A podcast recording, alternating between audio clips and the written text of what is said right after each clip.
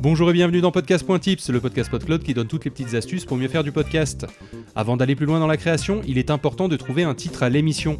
Peut-être l'avez-vous déjà trouvé, mais dans tous les cas, il est temps de vérifier qu'il correspond aux 5 critères d'un bon titre de podcast. La première règle est la plus logique, il faut un titre descriptif qui est en lien avec votre émission. Vous pouvez créer un titre en combinant plusieurs mots ensemble et former ainsi un mot valise, ou avoir comme titre une phrase, c'est tout à fait admis.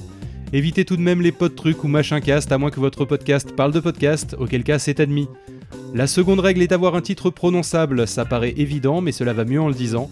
Vous allez répéter ce titre à chaque émission, probablement plusieurs fois, alors simplifiez-vous la vie, rendez-le agréable à prononcer. Cela aidera vos auditeurs lorsqu'ils voudront vous recommander.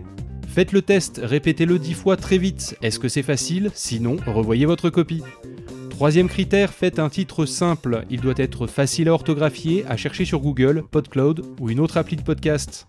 Mieux vaut ici un titre long plutôt qu'un mot compliqué.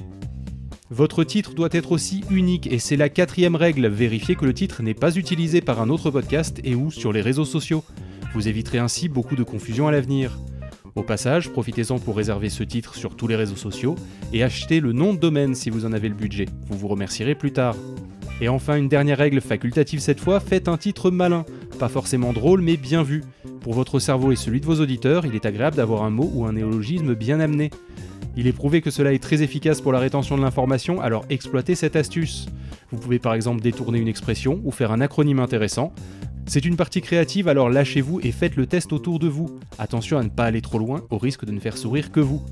Une fois le titre trouvé, il est temps de créer la pochette, mais on verra ça la semaine prochaine.